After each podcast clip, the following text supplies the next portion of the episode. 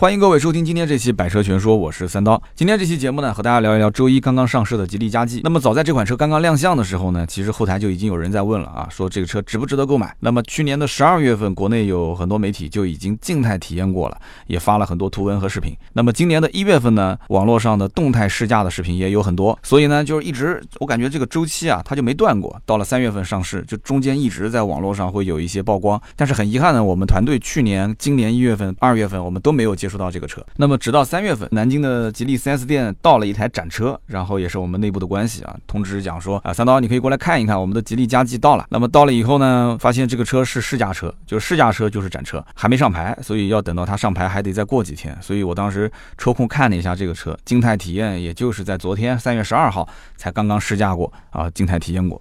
那么今天音频节目可能比较长，我上来先说一下我的观点啊。我个人觉得，在十五万左右的预算，如果要选 MPV 的话，这一款车应该是值得考虑的。那么，其实我去看这个车，也是以准车主的身份去看的。我们家那辆丰田其实年龄有点长了啊，车龄有点长，所以我觉得我想把它卖掉。那么周末两天休息的时间，我和家里面人就经常会出去玩儿。那么去的地方呢，虽然也不太远啊，也不会跑什么太远的一些长途，但是像我这种即使没有二孩家庭，如果能保证有一个固定的，比方说像双休啊，或者是节假日啊，保证这个时间是完整的话。就家里面如果有一辆 MPV，对于我来讲还是比较有吸引力的。为什么呢？因为这种长时间的驾驶环境啊，夫人跟我之间如果可以换着开，那么第二排这个独立座椅，其实它对于我的舒适度的提升是非常非常大的。那么三排座椅如果放倒之后，因为像我们如果没有六个人以上的这种需求，如果只是有三个人、四个人出行，那第三排座椅一旦要是放倒之后，它的后备箱的空间也是相当可观。那么因此，我有考虑过，有一点点考虑过 MPV 的想法。啊，有人讲说怎么叫一点点？因为你想啊，我本身现在这个公司也没有什么商务用途，我也不需要天天开着车去接客户，对吧？那么我对于什么 G L 八啊、奥德赛啊，包括像什么艾力绅啊，甚至如果说预算充足的话，包括像丰田埃尔法，像这种车我们没有硬性要求。我对于品牌这些我没有要求。那么价格偏贵，对吧？三十多万甚至五十多万、六十多万，这也不在我们这种小型的工作室的考虑范围之内，对吧？那么之前像别克的 G L 六这一类的车型。哎，我觉得还不错。那包括像途安、大众途安这一类车，我觉得还行。那顶配的也就像 G L 六十六万八千九，十六万八千九优惠个三万多块钱，那么也就十三万多，相当于就是购买了一辆正常的普通的家用车而已，对吧？一般的家庭、一般的小型团队、小型公司都能接受。但是 G L 六当时我看觉得尺寸有点有点小，就这个车如果能再胖一圈。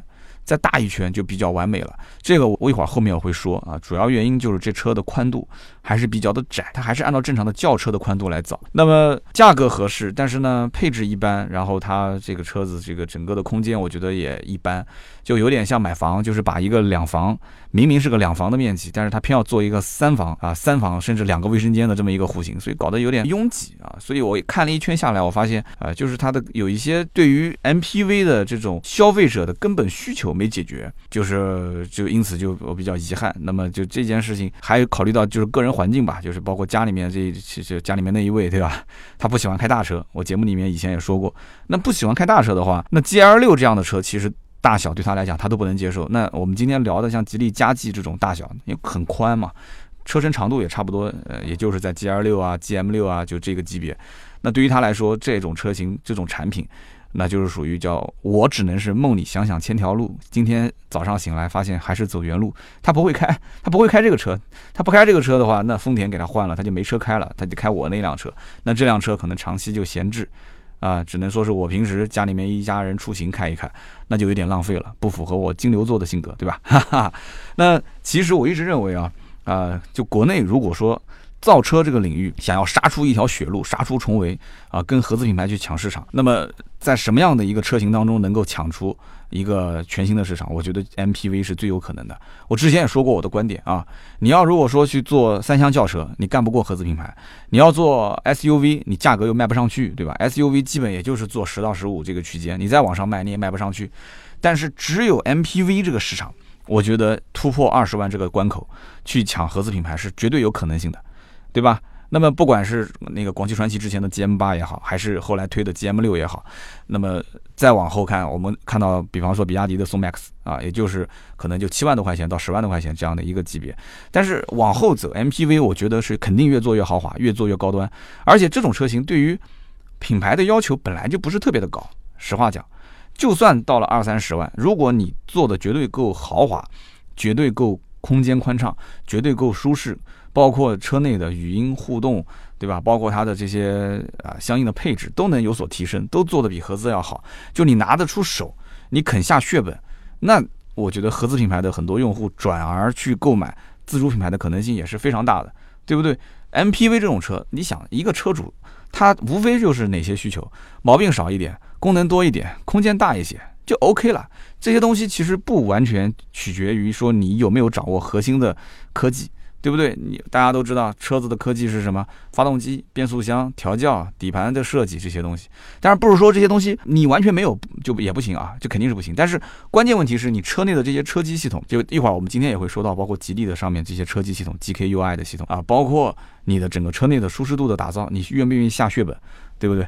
那造型上本来 MPV 就没有太多的要求，就像一个面包车一样，像个方盒子一样，那就 OK 了。你想丰田埃尔法那个前脸丑的都已经无法直视了，但是这车依然全球畅销，那为什么呢？车内的做工，对吧？车内的用材用料啊，车内的这种照顾后排的那些舒适性的座椅，那些配置，那么一上车就发现明显跟同级别其他车的档次就不同，对不对？而且那么多明星买这个车，保姆车啊，那大家会觉得说，在品牌背书方面。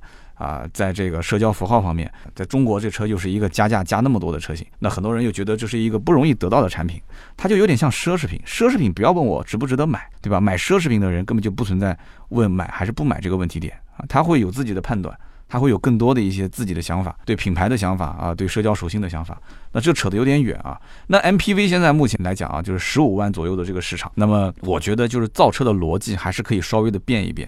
什么叫做造车逻辑呢？有人讲哟呵，三刀，你今天还还还要谈这个造车逻辑？你是怎么啦？你是工程师啊？啊，我不是工程师，但是身边买车的人，包括我和很多 MPV 的一些车主交流，包括我自己，就算是一个准 MPV 车主吧，我个人觉得啊。就十几万这个级别，如果你按照轿车的逻辑去造，那其实你还是杀不出重围。但是你就按照 MPV 的逻辑去造，很有可能就会出现一个，哎，出现一个爆款，就是你把这个商品的使用逻辑给它改变了。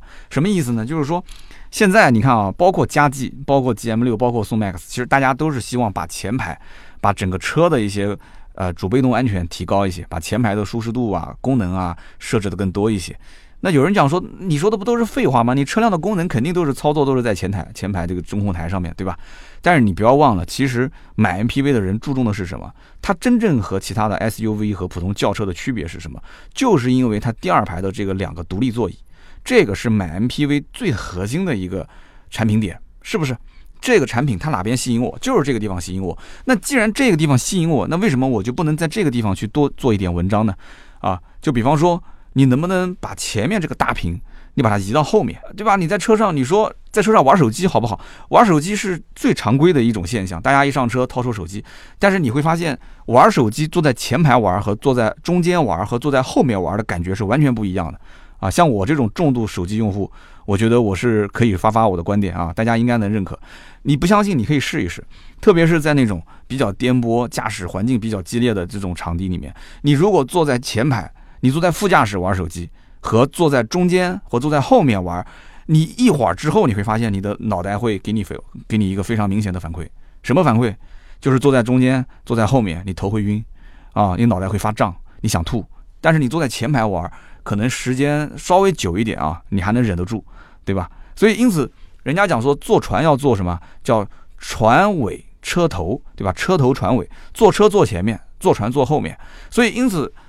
就是你如果在二排，你设置一个固定的屏幕，哪怕就是两个小屏幕吧，或者就像埃尔法一样，从车顶上弹下来一个电视，哎，然后哪怕你可以让我手机映射一下，这个也是 OK 的啊，这也是完全 OK 的。你要让我把手机映射到前面的那个主机屏幕上面去，我觉得就不 OK 了，因为离得太远了。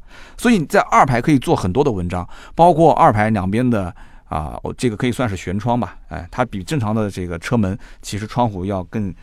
更稍微面积大，开口大一些，稍微的更矮一些。好，那二排的这个，你能不能去给我设置一个遮阳帘啊？对不对？遮阳帘啊，有的时候我觉得阳光有点刺眼啊，我想我想要一些隐私，我可以把二排的遮阳帘拎起来。但是很多车并没有做到这一点，这个成本能增加多少？我觉得也不是很多吧。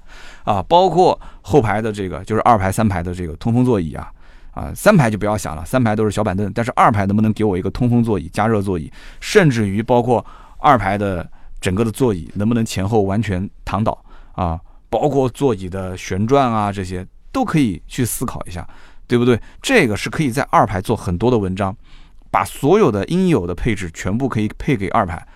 我觉得二排在这方面，如果说国产的自主品牌能够多下一点功夫的话，很有可能能杀出重围。包括你在下这些成本的时候，你觉得你的车价得需要往上再提一提，也没有毛病啊，因为你做到了合资品牌没有做到的事情，因为你是市面上独一无二的产品，那我就可以付费去购买。但是你的产品跟别的人的产品，好像一拉配置表，好像都差不多，你只是多了那么一些，那我就会去。去对比你的配置值不值这个价，但是你因为不讲说逆向思维吧，你去走到一条小路上，或者说是走到一条看似是小路上的一条不算是正路上的一种设计风格，但是有的时候它就是符合市场、符合老百姓消费者的一个使用逻辑的，那这个产品很有可能就很畅销，很有可能啊。所以因此，我觉得在设计逻辑方面，十来万的自主品牌。你本来就是自主品牌，没有多少 MPV 嘛，对吧？那既然你已经造出这样的一辆车了，有没有可能就像我说的这样，好好的去做二排的文章？但是我这一次看到有几的有几点是比较值得欣慰的，就是你比方说我去试这个传奇的 GM 六，GM 六那个车啊，沙发一坐，座椅很舒服，但是二排座椅上面好像相应的这种，比方说 USB 接口啊，包括放手机的小卡座啊、小卡槽啊，就不像。加计这样，加计你要是坐在后排，你二排你发现，哎，侧面可以放手机，放手机就是座椅的侧面不但可以放手机，还提供了一个 USB 接口啊，你可以去充电。哎，前排就是中央扶手的后方这个位置，不是空调吗？对吧？空调独立控制，下面的小盒子一打开，又有两个 USB 接口，也就是说，它后排等于说给了你三个 USB 接口。大家也知道，都我刚刚说了嘛，像这种车，你坐在第二排，你干嘛呢？发呆吗？啊，你总得找点事情做做嘛，对不对？那你车上又没给我配个大电视，那怎么办？那我只能玩手机，玩手机一会儿就没电了，那怎么办？那得充电是吧？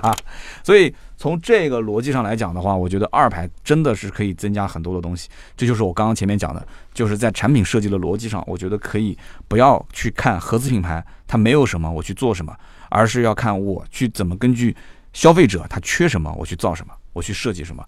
但是有一点，我觉得也是值得欣慰的，就是在试加计的时候，它在后排乘客这个位置，它是有专门的这个麦克风定向的，使你的声音是辨别你声音的来源。那么这样的话，你可以用语音来控制一部分的功能。哎，那这样的话，你可以用语音控制一部分，我觉得就就有一点像我前面说的这个意思了。那么具体的应用场景，我一会儿在后面会说。那么我呢，因为是比较关注这个价位的 MPV，因为我觉得 MPV 我不想投入太多的钱。如果我真的换一辆车的话，它就是一个工具嘛，它就是提升一下我的出行的质量，仅此而已，对吧？所以我在十多万的这个区间一直在瞄着啊。之前是这个宋 MAX 啊，我也去试过了。对这个车呢，其实我整体评价。一般般，就是说你要把它当成是个工具来做的话也行啊，因为价格便宜嘛，路上很多的网约车也是宋 MAX，但是我总觉得你让我真的要花个十来万去买这个车，我总感觉好像差点什么啊，就是整个车辆的质感的提升、空间的提升、配置的提升，我觉得我再多花一点钱我也是愿意的，但是你宋 MAX 你并没有提升到我想要的那个点。那么广汽传祺 GM 六呢？是比这个佳绩上市还要再早一些。那我身边也有很多人在关注这个车。南京地区第一批提车的客户，提这个 GM 六的客户，应该就在过年前二月初。那我试驾也是在这个期间。那么传祺 GM 六是一点五 T 的这个二七零 T 这样的一个发动机，加一个六 AT 的变速箱。那么这套动力总成呢，呃，在 GS 五的车上也是配备的一样的，也是二七零 T。GS 五大家如果看过我们去试驾的视频，我们之前拿过试驾车过来，专门去评测过。那么这个车子的底盘操控各个方面，我觉得是可圈可点。把这一套动力总成放在 GM 六上，GM 六其实我觉得开起来的感受还是可以接受的。只不过这个车就 GM 六这个车，我开完之后我就不怎么太想开了。为什么呢？因为它坐着更舒服，就很简单的道理。就是 GM 六这个造型啊，它看上去也更像是一个传统 MPV 的一个样子。但是你像佳绩这个车，看上去就更像是一辆轿车。啊，这个大家应该一眼就能认出来。那么坐在车上之后，你会发现 GM 六的这个座椅，不管是前排还是后排，甚至包括第三排，啊，就很舒服。悬挂你要开起来的话，你感觉底盘悬挂对于震动的过滤也是比较的彻底，就是整体这个车坐起来的舒适度不错。但是你要如果开起来的话，啊，动力没有毛病，但是你开起来你会发现它整体的这个车辆调教的它是偏向于舒适。有点像开轮船啊，就有点像开轮船，晕晕乎乎的感觉。所以这个车总结一句话就是坐的舒服，开的不爽。那么再说佳绩呢？佳绩这个车正好相反，真的是相反，就是你可以到 4S 店去试佳绩，因为现在吉利的 4S 店应该试驾车都有。佳绩是属于开的舒服，开的爽，但是坐的人可能会有点意见。这个车子我一上来第一感觉啊，就坐在那个座椅上，我这一屁股坐下去之后，我发现，哎，我怎么感觉这座椅就不是我印象中的那种，就是大家知道的 MPV 啊，就印象中一坐上去之后宽宽大大、松松垮垮，就这种感觉，对吧？就比较舒服的那种大沙发。但是这个加绩的座椅一坐上去之后，感觉什么呢？就感觉支撑性比其他的 MPV 要。再强那么一些，然后两边的这个包裹性也更强一些，那这个感觉我觉得就有点奇怪了。这这啥意思呢？这要让我赶紧就是有一种冲动，就是把安全带系上啊，就赶紧把安全带系上，就准备要跑了是吧？开始要开开开比赛了。那前排、二排的座椅我都试了，感觉都一样。这种感觉也不是说不好，这个得看个人习惯。我们曾经也说过，你如果开长途的这种车辆的时候，有的时候座椅太软也不一定是好的。但是对于坐惯了就是传统的 MPV 的那种松松垮垮啊，比较绵软的这种感觉的座椅，你第一次如果去上佳绩这种车去坐它的座椅的话，你可能会跟我一样的这种感受，就哎，这个座椅怎么感觉比其他的 MPV 要硬一些，就包裹性会强一些。那开的过程当中呢，一脚油门踩下去啊，那我告诉大家，我开的是什么版本啊？我开的是一点五 T 的轻混版啊。我也相信大家在吉利 4S 店去试车，基本上第一批过来的车都是一点五 T 的轻混。那么这个一脚油门下去，我跟大家的其实疑虑都一样的，就是我想知道这个车到底，呃，加速度怎么样，对吧？噪音大不大？震动大不大？那开起来的时候，其实你基本就不会再考虑这些问题了，就整个车的动力响应速度还是很快的，升档速度也很快，只不过可能是三缸的原因啊，这一点五 T 三缸嘛。它在每一次换挡，包括我速度上来之后，我去踩油踩刹车啊，踩刹车让它降速。降速的时候，大家都知道，如果是开家用轿车，你可以看一下，如果你是涡轮增压的小排量的涡轮增压车型，它的转速表一般都是会叭。就是你档位一掉下来，叭，直接往上升一下，升一下就开始迅速的往下降，降到一个区间之后，你再降档，啪，转速再上来。但这个过程会非常快，也就是说，它不像你升档的时候，哪儿吧哪儿吧，就是它的那个转速表会很明显的有一个到了一个转速区间开始往下掉，然后升档往下掉，升档往下掉。但是这个呢，就是你每次降档的时候，你会发现它的转速一直在一个比较高的区间，但是你提速的时候，它换挡速度特别快，你感觉不出来。降速的时候换挡，就是你在减速过程中就会发现，哎，怎么感觉好像跟我开一个就是普通四缸车差别有点大啊？但是你真正在开的过程中，你并不会说对于它的震动啊、噪音啊，明显的感觉说，哇，怎么这个噪音震动这么大？就跟所有可以说市面上开的三缸车的感觉是一样的啊，是一样的。就是你基本上不说这是个三缸车，你不可能感觉出来这是一个三缸车。所以大家跟我其实疑虑都差不多，但是呢。我在上这个车开的时候，我就发现这个车整体调教还是偏运动的。那一个 MPV 车型，这个驾驶感受又是偏运动的话，那我基本就可以理解这个座椅当时为什么这么设计了啊。它适合开，但是坐的时候呢，我一会儿要讲，就是你在第二排去坐，你的感受是什么样子的。这个车应该讲整体的设计都是偏向于驾驶座的这样的一个感受，也就是说，它的整个的车辆发动机舱传过来的声音还是比较明显的。那虽然说这个车子，你说它隔音方面花了很大的心血，花了很大的功夫，但是我在开的过程中，我还是能听到很明显发动机舱传过来的声音。不过这种感觉啊，我觉得在 G R 八啊，甚至包括像奥德赛、艾力绅这些车上，就是传统的 M P V 的车型，你指望说车内的噪音控制非常的好，那基本上我觉得至少你得是像埃尔法这种级别啊，甚至再往上了。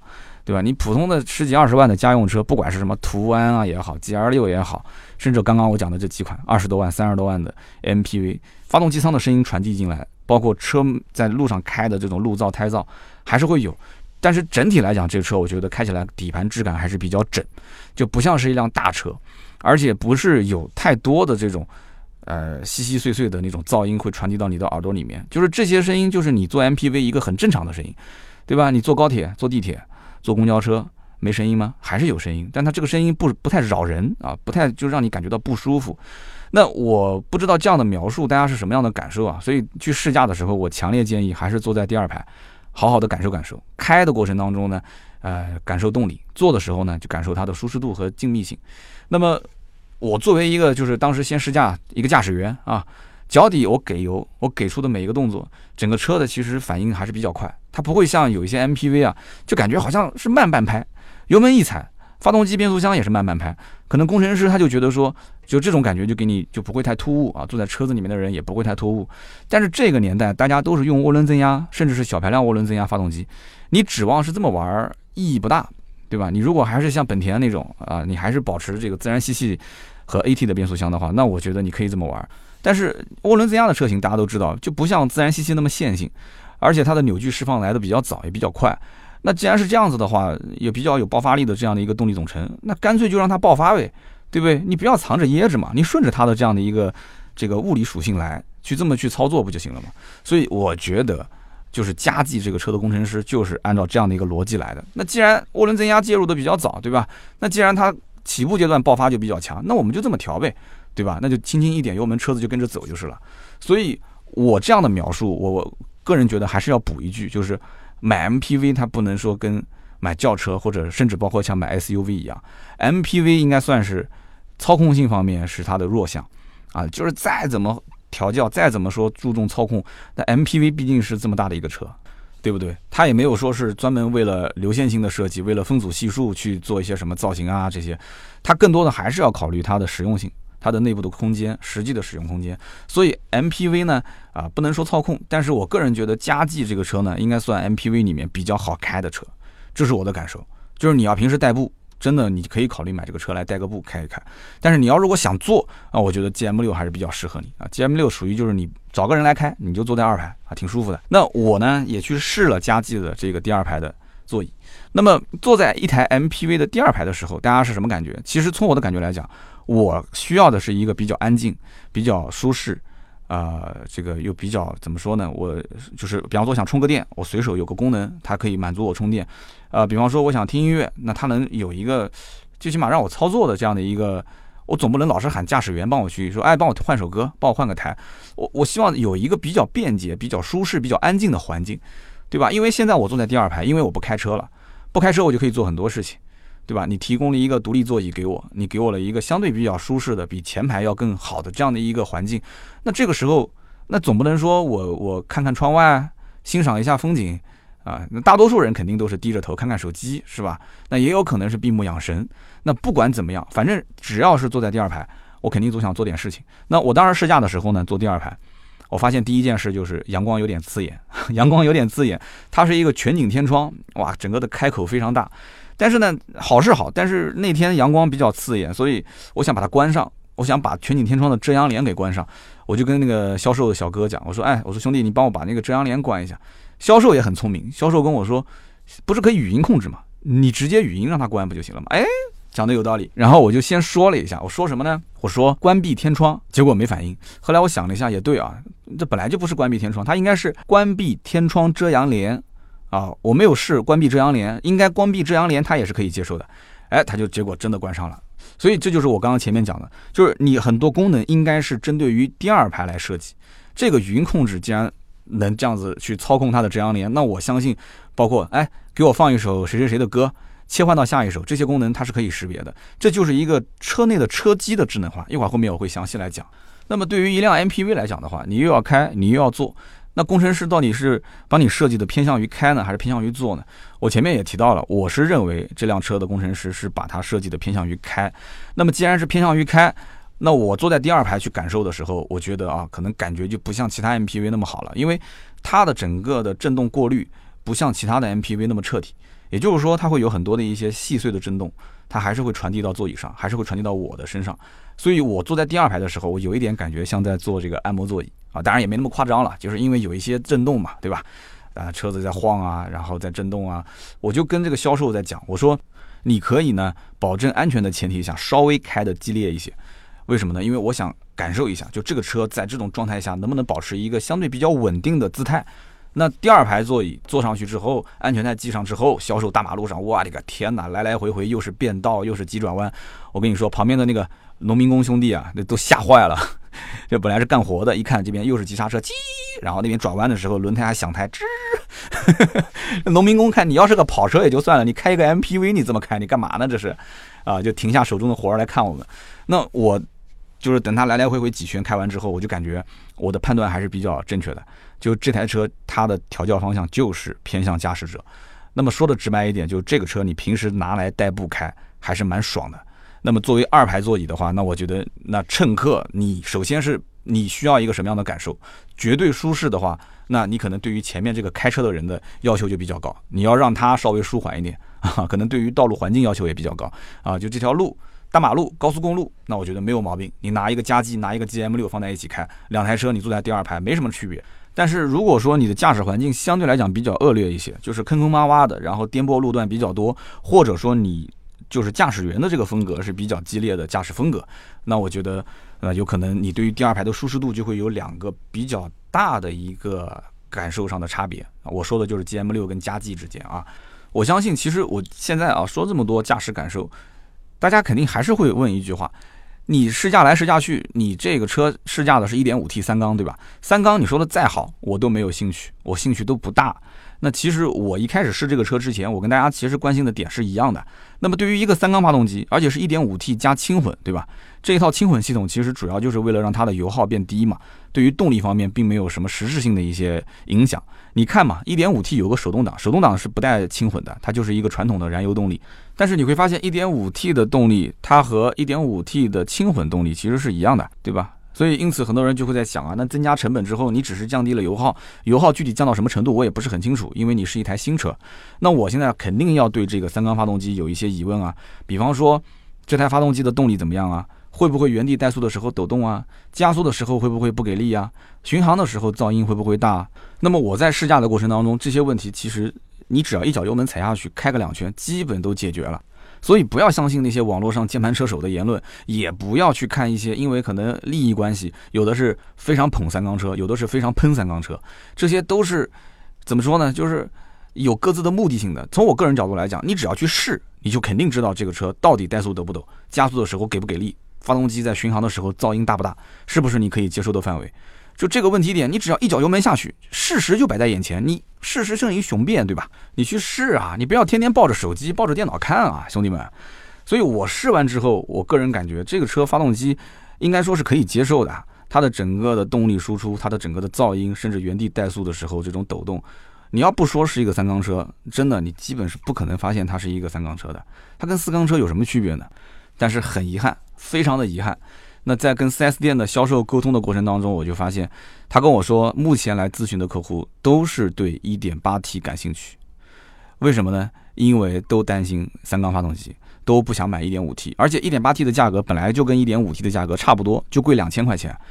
4S 店现在仓库里面放着十来辆啊，十几台的 1.5T 轻混版本的现货，啊，客户不要，客户宁愿去订车，啊，因为 1.8T 现在目前加计还没有排产。就是 4S 店都不知道什么时候 1.8T 能上，但是因为看到了 1.8T 的价格和 1.8T 的配置，所以他们要去定 1.8T。哪怕你现在说原价，我也可以等，对吧？但是你你又不能告诉我什么时候能到货，厂家都没有排产计划。到目前为止啊，只有一点五 T 的车在往 4S 店发货，所以销售只能说我只能写车道计提。那这样的话，那客户就有点纠结，所以来了很多意向客户，结果订单没收到，也很纠结，他们也很纠结。那么我个人觉得啊。销售应该是在试驾的话术方面，好好的去下下功夫。那这就是我的老本行了嘛？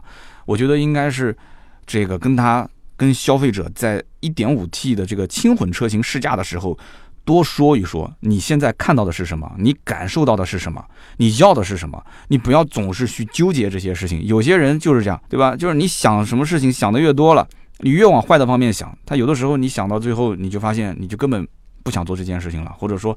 它结果就是坏的，啊这不就是那个叫什么墨菲定律是吧？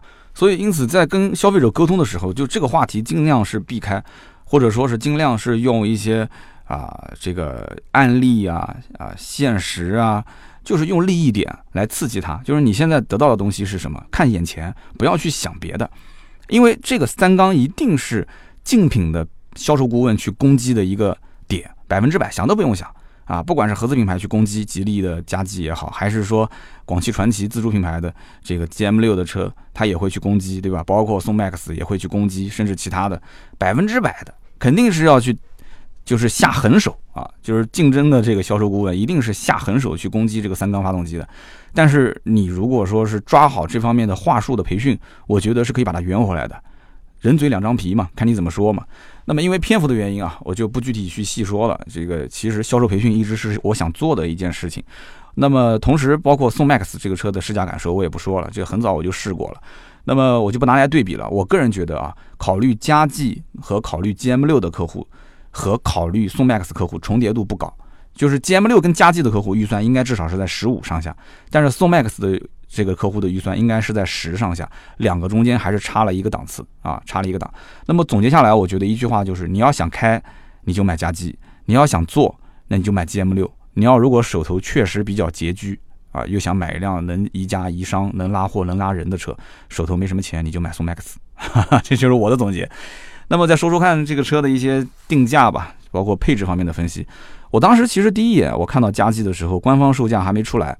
那我和销售当时就在展厅里面闲聊天啊，呃，这台车当时是说预售说十五十六嘛，但是我个人觉得这车卖个十二十三啊，十三十四还是比较合理的，十五十六十六十七那这肯定是明显偏高了嘛。那最终的定价是九点九八万到十四点八八万，那这个定价应该说是算正常范围啊，正常范围。那么佳绩在市面上现在有覆盖这个轻混、插电式混合动力。还有包括刚刚我们说的，就传统燃油动力嘛。那么这样的一个 MPV 有三种不同的动力总成，这也是比较少见的。大家可以在市面上去看一看啊。首先，这个插电式混合动力的 MPV 在市面上就不多，轻混的就更不用说了，对吧？九点九八万起售，这个呢也可以算是一个噱头。我也不知道会不会产很多，也会不会量产或者怎样。九点九八万就是一个手动挡，手动挡的这个版本在其实很多三四线城市、四五线城市还是非常受欢迎的。啊，你去看，像包括之前的宝骏七三零啊，这些车很多都是手动挡卖的最好，对吧？因为便宜嘛，而且很多人他就想开手动挡，因为你想，你拉货的时候，自动挡变速箱，它有的时候啊，你要爬个坡啊，啊，或者说是你要今天货拉的多，对不对？那你踩油门的时候，它变速箱它变速箱是会根据它的速度来进行，但是它不会根据这个车身的载重来进行换挡啊，这个怎么去理解呢？有的人拿这个车子去载货，车上放了很多东西，特别重。你踩油门的时候啊，如果是个自动挡的变速箱，它光是这个转速在不停的升，车子在不停的吼，但是车子不走啊？为什么不走？因为车太重了嘛，对吧？但是手动挡就不要紧啊，手动挡我可以就切个档位，我就不让它升档，对吧？自动挡变速箱它是会有自动升档的嘛，它有一个变速箱的这个逻辑，在什么样的转速可以升档。它有一个变速箱的保护嘛，你不能总是在这个转速区间里面，在这个档位上。哎，你要是变成手动挡就没关系了，对吧？手动挡也比较耐操，哎，挂个档位二档，直接一脚油，呜，就跟开飞机一样的车子就走了。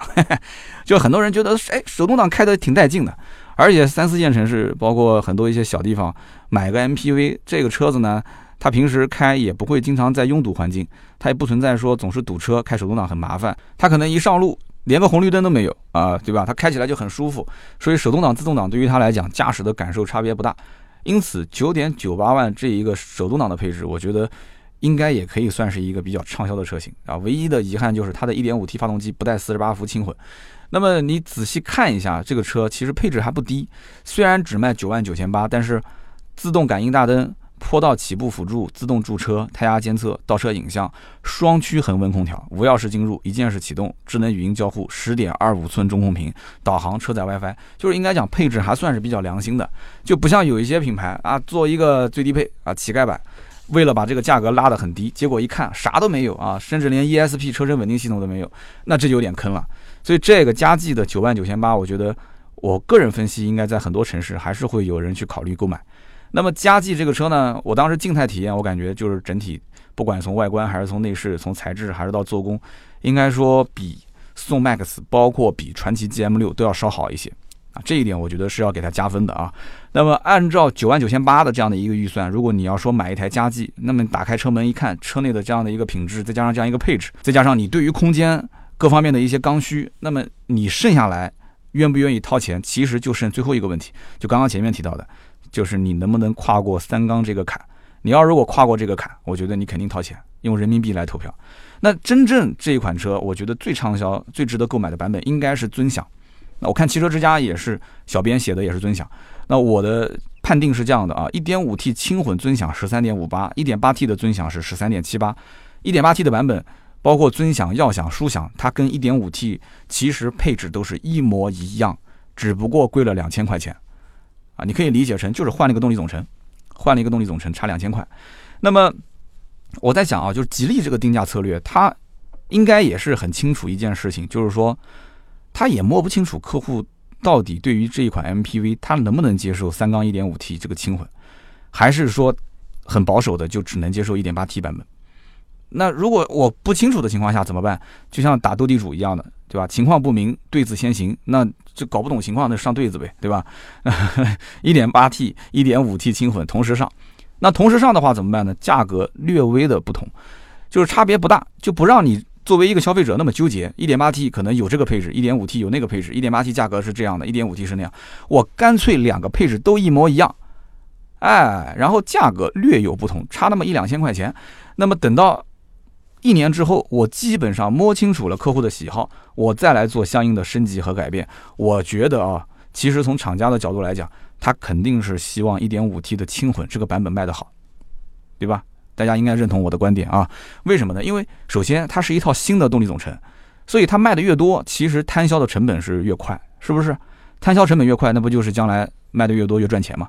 另外一方面就是国家现在环保法规越来越严格，因此 1.5T 的轻混。它卖的多了，它不占指标啊，对不对？它的油耗低，它不占指标。但是 1.8T 的油耗高啊，它卖的多，它肯定占指标啊。那么因此不出意外的话，如果后期 1.8T 的销量远远比 1.5T 轻混的销量要大，那我个人觉得不是说经销商开始要把 1.8T 的价格使劲的往下降啊，我觉得不太可能，应该是厂家有可能会在 1.5T 的。就是最畅销的这个十三点五八万尊享版的基础上，再增加一些配置，啊，尊享版不是顶配啊，顶配是十四点八八万的版本。这个版本我觉得将来很有可能就是，如果说卖的不是特别好或者怎样，官方就把这个版本官降一万啊，官降一万，用十三点八八万把这些主动安全配置、舒适性配置全部给你加上去。哎，这个版本只有一点五 T 的轻混有，一点八 T 的版本没有，我就问你，你要不要？啊，你要不要这个版本，对吧？十三点八八万，所以因此呢，在考虑加计的这些购买人群当中，我建议大家要注意几个细节啊，就除了配置够不够用以外，然后做工啊，包括驾驶感受啊，你注意一个细节，就是你买这个车肯定是拿来用的，那你一定要讲究这个车实际乘坐的舒适程度。一台车的车宽啊，就是一台 MPV 车的这个车宽，我觉得对于它整个车内空间的舒适度提升是非常非常明显的。佳绩虽然没说自己是什么同级别最宽或者怎样，但是它的数据你可以去看一下。佳绩的数据啊，它的宽度是一九零九，就是一千九百零九毫米。GM 六的宽度是多少？一千八百六十，这就已经差了多少了？就已经差了四十九毫米，就相当于是五公分嘛，对吧？宋 MAX 是幺八幺零，那么也就是说宋 MAX 比 GM 六还要再窄一些。那别克的 GL 六是多少呢？一七九四，那也就是说它的车宽连一米八都没到。一七九四跟我们现在说的吉利嘉际一九零九，那差的可就多了，差了一百零五毫米，对吧？我没算错吧？幺九零九减幺七九四，一百零五，那就是差了十公分。一台车的车身宽度，如果说差了十公分的话，你可想而知，两个座椅的宽度、舒适度、中间的过道。这里面到底能腾出多少的空间？所以我觉得啊，车内空间，特别是 MPV 的车内空间啊，我觉得宽度对于它舒适度的提升会非常非常明显。但还是那句话，吉利嘉际吃亏就吃亏在这个座椅上，就是这个座椅如果再能舒服一些、松软一些啊、绵软一些，哎呀，那就更好了，真的。那么还有一个需要注意的点，就是我前面说的，我说这个车机系统，你一会儿后面我们详细来聊，就是这个车机系统，大家也可以注意关心一下。佳绩的这个配置你应该知道的啊，十点二五寸的屏是标配，那么我试驾的那个是顶配，包括次顶配也是配的这个十二点三寸的大屏。那为什么配这么大个屏幕呢？这个屏幕其实它装载的是一套叫做 GKUI 的车机。那么目前来讲，佳绩因为刚上市嘛，所以这个车机系统是最新的。但是我想告诉各位的是。非常幸运，上一周我刚刚在杭州去内测了这个 GKUI 的最新最新的版本，也就是说，现在所有的吉利啊，包括领克车上都还没有安装的，就即将在今年的五六月份才会更新的 GKUI 的内测版，就是二零一九 GKUI beta 版本。那么我在试佳绩的时候，我先说说佳绩这个车上的版本实现的功能啊。佳绩这个车上的版本可以在智能语音、生活服务、娱乐应用、汽车控制等等方面。它会有一整套的互联网生态的功能，应该讲功能非常丰富啊。MPV 的车机大家可以去试一试，所有的市面上不仅仅是十几万的，你可以把二十多万、三十多万的车机拿过来都试一下。我觉得真的就是货比货，肯定是要扔的啊。你不会扔车，但是你会扔掉那个车上的车机。就是功能应该讲还是非常丰富，而且整个的 UI 界面做的也不错。最根本的就是实用啊。我刚刚前面说到那个案例，就是我坐在第二排的时候，对吧？因为阳光比较刺眼，我想把遮阳帘关上。我那个位置本来就是有麦克风，是可以使我的声音，然后我就直接说啊，你好，佳琪啊，把这个遮阳帘给我关上，他就给我关上了，对不对？很简单的一件事情。但是如果说没有这个功能，你还得要找前排的副驾驶或者是驾驶员帮你去点一下，或者是按一下这个键。所以这件事情，我觉得就是你有没有心去做它。你如果用心去做它，现在在国内车身的这种语音控制方面，大家也都不稀奇了，手机上都可以用，对吧？很多车上也都有。但是在这个系统里面，你要是逐渐的迭代，逐渐的去开发，你要有专门的一家公司去经营它，我觉得才能往前走得更远。那么在车机系统方面，现在目前啊有两家，我觉得做的还是不错的。那我一说，估计可能大家一想到就是第一家上汽跟阿里合作的斑马智行，对吧？每一次你看上汽做一个什么新车型的发布，总是喜欢把斑马智行的工程师介绍过来，然后现场再说一说我们的车有哪些智能的网联的一些功能。但是呢，你看吉利就很少在发布会上去专门去讲它的这一套叫 GKUI 的系统，所以这就是两个设计思路。包括斑马智行的那套系统，你打开之后会发现，它是以导航为主界面、主菜单来应运而生的这样的一套系统。就说白了，就是它是根据你的用车生活，你车开到什么地方啊，我就对应的给你提供什么样的服务。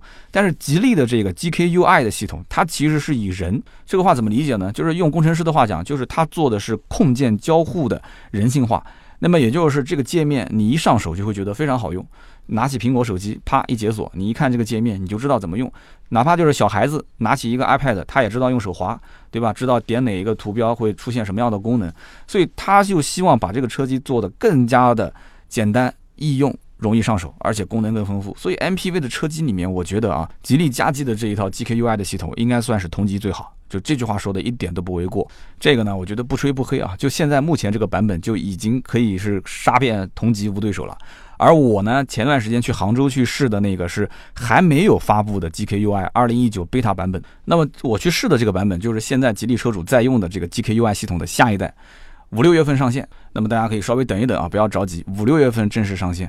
到那个时候，车主就可以通过 OTA 来进行升级。那如果说大家想提前了解一下，就是这套车机系统到底升级了哪些功能呢？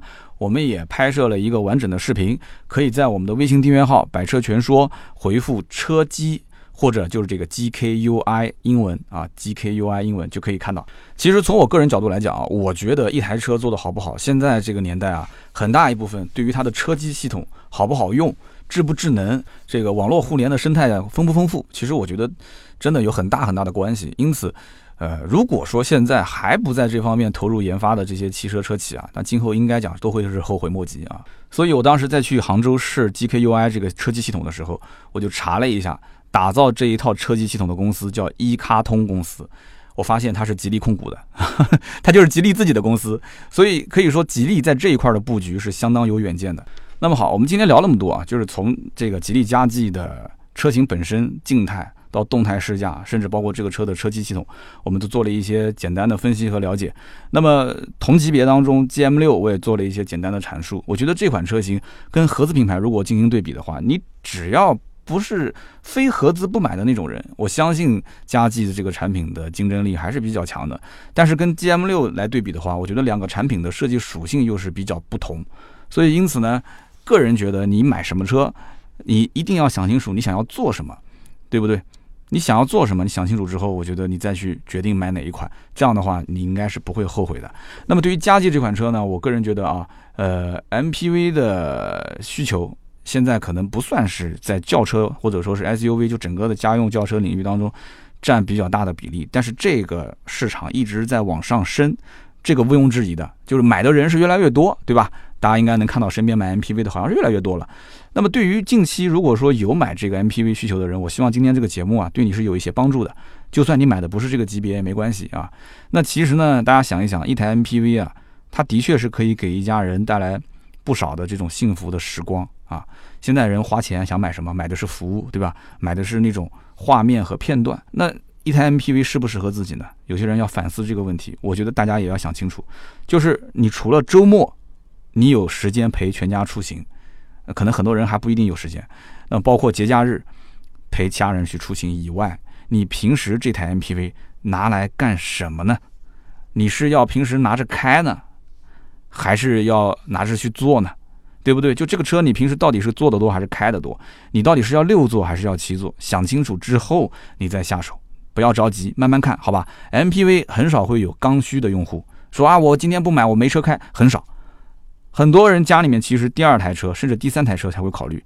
但是就我观察这个佳绩这个产品本身来讲，我个人觉得啊，现在这个家庭里面。预算如果在十五万左右，第一台车其实也有可能，也其实可以考虑像这种 MPV 的产品。那你用的时间久了之后，你甚至可能觉得，哎，我还省了一台车的预算，对吧？那你现在你想，本身是个三缸一点五 T，还是个轻混，油耗方面，你很多人 SUV 它就是担心是油耗高嘛。油耗方面如果说也解决了，空间方面那就不用说了，跟普通轿车比，这种车空间肯定有优势的嘛。那你买一个普通的家用轿车和买一个像 MPV 这种吉利嘉际这种车型，面子上我觉得也好像十来万的车也没什么多大的区别。所以因此，如果说家里面第一辆车买的就是 MPV，那这台车我估计会开很久，就是你再拿去卖的可能性不大。你再增购一辆车型，呃，我觉得啊，你考虑的应该基本就是豪华品牌了。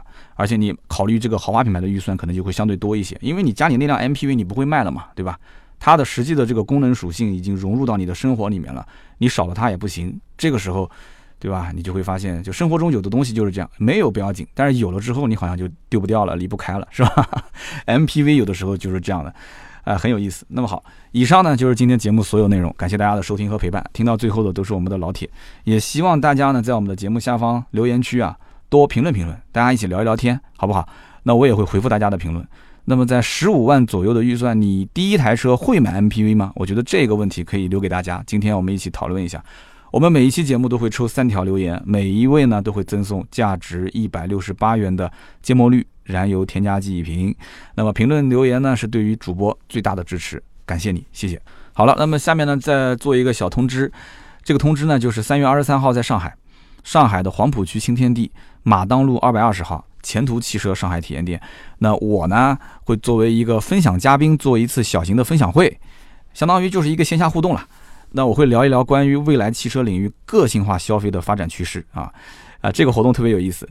那么两点开始签到，两点半开始分享，四点钟左右开始有一个互动问答，现场可以提问。那么全场就我一个人在台上，你就当是听节目就可以了，好吧？哎呀，这件事情其实说来也是一个挑战啊，说的不好会很丢人。但是我想告诉大家，一开始我以为我只是一个嘉宾，我以为是一个类似圆桌会谈一样的这样的一个分享会，就几个人在一起随便聊一聊，对吧？两三个人聊天，一个小时很快就过去了。结果告诉我是，是我一个人的，就类似像 TED 这样的一个人的单单人脱口秀。那我真的是成说相声的了，一个人过来说一个多小时。所以没办法，我也担心啊，毕竟是这个品牌方的活动，所以我就写了一个 PPT 给他啊。我光写 PPT 就花了将近一天的时间啊。所以上海本地的朋友，三月二十三号周六下午的两点到四点，有时间就过来玩，好吧？不要门票，茶水全免啊，机会难得啊！一年到头也就基本上这几次 啊。今年我们线下应该会多做一些。好的，以上就是节目所有内容，下面是关于上一期节目的留言互动环节。上一期节目呢是和安迪老爹进行了连线，那么安迪在台湾。这也是我在新录音棚里面第一次跟安迪连线，结果呢，效果我不是特别满意，主要是几个问题呢。第一个就是安迪那边的房间比较空，我这里呢是一个相对比较专业的录音棚，做了很多隔音，所以我们俩的这个声音就很明显，我一说话就跟安迪那边的环境就不一样。大家知道听声音的话，有一点环境音是很正常的，但是我以前的那个录音的。房间它不是一个专业的录音棚，它就是我们的一个放东西的一个储物间，所以这样子的话，就声音听起来我这里是闷闷的，那他那里呢就空空的。第二个就是网络的问题，也不知道怎么回事，这个我这里网络跟他那边好像有一些延迟。然后安迪跟我讲说，呃，我这个是用的笔记本，然后用的是 WiFi。我说哦，那你下次就接一个有线的这个网线过来，可不可以？然后安迪就一脸委屈，三刀号，我的笔记本上插不了网线。啊，我说没关系，你可以去买一个转接口嘛，对吧？哦，还有这个东西，我去找一找。啊，安迪很可爱。实话实讲啊，我跟安迪连线，我也很想频繁一些啊，经常去听一听他试车的一些感受，然后呢，给大家带来一些不同的分享。但是大家应该也听出来了，这里面除了网络延迟也好，除了这些包括这个录音棚跟他那边的环境音不同也好，包括这个声音。就是就是录完之后给剪辑师，剪辑师也非常困扰。就是我们平时剪一期音频，比方说一个小时，他可能要剪到两个小时。像安迪这种音频，一个小时可能要剪到两个半，甚至要三个小时，时间更长，因为他要处理的地方更多。那么即使是这样子，别人可能觉得我还是在抢安迪的话，因为我听完他的话，我在说的时候，我感觉已经是中断了，但是我们俩的声音最后还是在打架啊，还是碰到一起，就感觉好像我在抢话。就这一点呢，我希望大家多多理解。那么我们后期也会尽量多花时间去处理。好的，那么说说上期节目的入选的留言。第一位叫做发一 k，他说三刀的节目呢，我是过年的时候啊，呃，闲来没事的时候随意翻到的。刚开始呢，觉得哎，这个主持人啊，语言风趣，也比较实在。结果听了两集之后呢，就开始找找整张专辑来听。所以呢，整个春节基本都是带着蓝牙在听你的节目，基本都是一个字不漏的都在听。就是什么内容比较丰富啊，人物比较真实啊，这些就不说了。他说，我觉得这简直是在上哲学课。给我的生活带来了一些思考啊，有机会想见面一起聊聊天。其实呢，很多人也听出来了，这个网友是在夸我，对吧？听友是在夸我。但是从我角度来讲，我想的层面可能跟就是他的字面意思的表达还不太同。你再想想啊，我做一档音频节目，大家闲来无事听着玩，对吧？我五十多分钟的节目，你可能只听到中间有几个点，哎，还不错。其他的觉得我这个人挺啰嗦的，废话挺多的，我这都可以理解。但是如果做一档视频节目，像我这种人，哪怕就是提纲脚本都写好了，我实际去把它给说出来的感觉，也跟别人说的感觉是不一样的。那有人讲，那不是好事吗？那说出来的东西肯定是更加生动、更自然。其实不是的。大家看过我之前的视频，包包括以前这种什么百车短评啊，什么百车问答啊，反正就是这些，就是一本正经的那种。有人讲说，三刀你放松一些，你不要那么严肃。对啊。关起门来，在录音棚里面，我跟大家聊天，我对着话筒，我一个多小时，我是很放松。但是有的人他坐在这个面前，他就不放松；有的人他在镜头面前，他就特别放松，他喜欢演。所以这有的时候有一点天赋，也有一点后天的东西。但是我觉得更多的还是天赋，就是你就习惯于在这种独立的空间面对话筒，一个人讲话。所以兄弟们，我跟你们讲，不要说三刀飘了啊，怎么怎么讲放手了，现在视频不做了，怎么说？视频我通过这两年去摸索，我发现啊，真不太适合我。那天天曝光于视频之下做的内容，其实我觉得我是还很用心，但是呢，呃，又花那么大的力气，还把音频节目的内容核心的质量又被。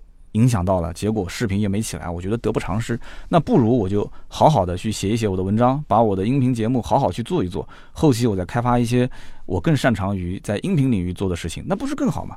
所以这位听友讲说，三刀你的节目我听完感觉像一堂哲学课程。大家注意啊，哲学课程是什么意思呢？是你就像个老师在说课。那其实这种状态，我觉得我就把它保持下去，对吧？保持下去之后呢，形成自己独特风格，完了之后。慢慢的在音频领域去往前走，啊，视频有的时候可能真的不太适合我，所以这是我的一些想法。另外呢，就是幺三九九幺幺二 WSDD 这位听友，这位听友他讲的也是，他说坚持你的风格，你的风格是无可替代。听了你的节目之后，一直以来并没有一味的期待说你要给很多买车用车的知识，而是你的生活态度和生活方式，我觉得很好。我没有车，我也不想说你能送我一个什么燃油添加剂，但是。啊，我真的我要为你点赞。其实我觉得是这样子的，就是这条留言为什么还入选？你要如果没有车，你可以把车然后添加剂送给你的朋友都没关系啊。但是这个呢，我觉得讲的就讲到心里面去了。个人风格，风格不是你想要形成才能形成的，就是说你只是想要去做这件事情，你就用心去做，做的过程当中，慢慢的别人他就发现了你的这种风格。我从来不会质疑我的风格啊，但是有的时候我会质疑我的切入的角度。思考的观点就是这样的一个深度，包括我的分析的内容，它是不是能给大家带来一些实际的有用的东西？就像我们之前的那几期节目，就是我发现有的时候我就跑偏了。就比方说像二零一五年的时候，很多听友如果是老粉丝，应该都知道，那个时候我经常会讲一些什么互联网创业的心得，讲一些这个互联网汽车公司创业的一些故事。但故事大家肯定喜欢听，但是我一谈到这个里面什么融资啊，呃，什么汽车后市场的整合啊这些，大家。留言都是像听天书一样，而且都说不感兴趣，没意思，还是想听跟车有关的东西。所以慢慢的一步一步的走到今天，我就发现其实干不干货这个事情呢，要不要干要，但是干货还是可以夹杂着很多的一些情节放在里面，把音频节目可以做得更生动一些。那么上期节目呢，还有一些听友也是给我提了个醒啊，比方说像新能源汽车啊这一位，他说节目当中三刀问老爹说 CRV 在台湾有没有机油增多？三刀你其实忽略了一个关键的问题点，就是机油增多往往是出现在天气寒冷的地区。那么台湾再怎么说它也是热带，对吧？它不会出现这些问题。那么我觉得这个呢，很多人都在提醒啊，我认可，我认可，我应该当时把这个点说出来，提醒一下大家，就是说台湾呢的确跟我们的气候不同，但是呢，我个人觉得，我想是引发一个思考，就是台湾当地啊，他们的消费者有没有受到这个事件的影响？那么你想一想，台湾的气候就算跟我们不同，那我们这里也有很多的一些省份跟台湾这个省份的气候是差不多的，那么。真的是因为气候的原因，大家不买吗？我觉得不是的。那么两边的如果是气候都一样，但是呢，消费者就因为它是东风本田、广汽本田，他就不买，这个可能性是非常大的。所以那期节目里面跟安迪老爹讨论这个话题的时候，他说台湾当地消费者没有受到任何影响，啊，有传到台湾这边来，大家知道这件事，但是销量依然很好，那就 OK 啦，对不对？大家了解到这个信息就就完全 OK 了，这就是我们在聊的过程中有些信息的反馈，我觉得带来的一些意义。好的，那么以上呢就是今天节目所有的内容。刚刚提到名字的这三位小伙伴啊，都可以去在喜马拉雅点我的头像，然后留下你的快递信息，赠送价值一百六十八元的芥末绿燃油添加剂。那么希望各位听到最后最后的老铁多多支持我啊！无论如何，在节目下方呃多多少少留个言。留言对我是最大的支持。那么以上是节目所有的内容。如果需要联系我们的话，加微信四六四幺五二五四，私人微信号四六四幺五二五四。如果你有什么新车、二手车的价格咨询啊，或者是车辆的升级改装的一些价格咨询，你都可以找我们。好的，那么今天节目呢就到这里，我们周六接着聊，拜拜。